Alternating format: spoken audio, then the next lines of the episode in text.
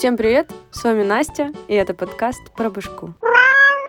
Сегодня будем говорить про силу воли и запреты, которые ее тренируют. В последнее время очень много слышу про вот эту вот силу воли, о том, что она у кого-то присутствует в избытке, у кого-то присутствует в недостатке и так далее и тому подобное. Главное, что у всех присутствует. Но меня мучает другой вопрос. Задумались ли вы вообще когда-нибудь, что такое сила воли? Потому что многие люди почему-то ассоциируют силу воли с какими-то достижениями, которые они до сих пор не смогли достичь, а другие уже все достигли. Например, поход в спортзал или диета, или чтобы выглядеть прекрасно, или отрастить волосы, или похудеть, но это уже было. В общем, короче, вот эти вот все классические примеры. Кто из вас когда-нибудь задумывался о том, что сила воли чаще всего проявляется тогда, когда мы в хорошем расположении духа, или когда мы выспались, или когда мы не уставшие, или когда у нас все классно или когда мы на эмоциональном и физическом подъеме. И когда люди начинают акцентировать внимание на том, что у кого-то есть сила воли, а у меня ее нет, не у меня, а у нас, да,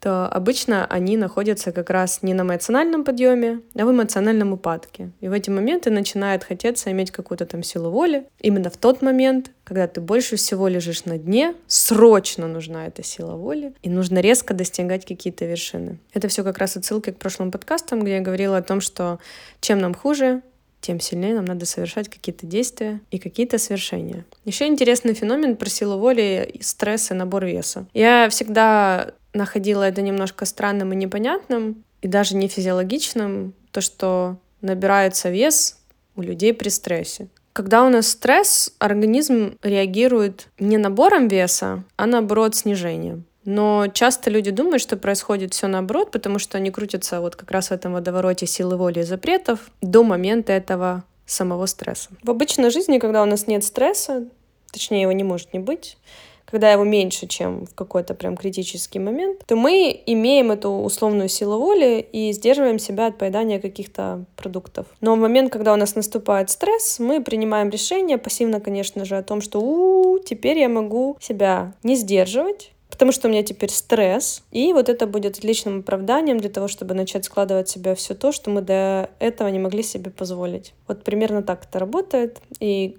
как бы сам стресс, по факту, не сильно спонукает дуди к набору веса, короче, я хотела сказать. То есть на уровне физиологии, когда стресс, есть не хочется. А едим только потому, что когда стресс, спадают наши запреты. Надеюсь, уловили мысль. Еще недавно я слышала такую штуку о том, что для мужчины очень важно в жизни иметь ограничения.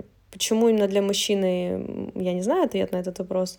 Но давайте хоть что-то оставим для мужчин, да, а не только все для женщин. На всякий случай повторюсь, это не феминистический подкаст. Так вот, что я хотела сказать. Имелось в виду, что когда ты себя в чем-то ограничиваешь, а потом себе снова это позволяешь, то от этого испытываешь наслаждение, да. И от того, что было запретно, и от того, что проявилась та самая сила воли. Интересно, короче, методика кнута и пряника, или стой там, иди сюда, или сегодня я тебя люблю, а завтра нет. Вот эти мои любимые качельки.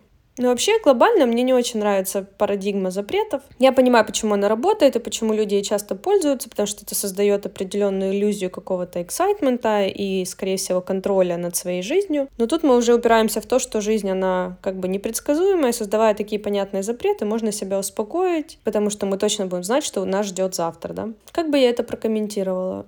Ну, главное, чтобы вам нравилось, да, who am I to judge? Ну, а если все-таки вы меня спросите, что я думаю по этому поводу, я скажу, что мне не нравится история про запреты, потому что где есть запрет, там есть срыв, где есть срыв, там отчаяние, где отчаяние, там упреки, и опять, как белочка в колесе, мы себя чувствуем без силы воли, и, в общем, все в этом духе. И самое классное после срыва, что мир в секунду становится дуальным. Сорвался тряпка, не сорвался чемпион. Но благо, мир не дуален, и если вы себе ставите какие-то запреты, то будьте добры, научитесь на них смотреть чуточку шире. Я говорю о том, что если мы сделали 10 шагов вперед, а потом один назад, то мы не проиграли наше великое соревнование на жизнь или смерть, а просто сделали один шаг назад.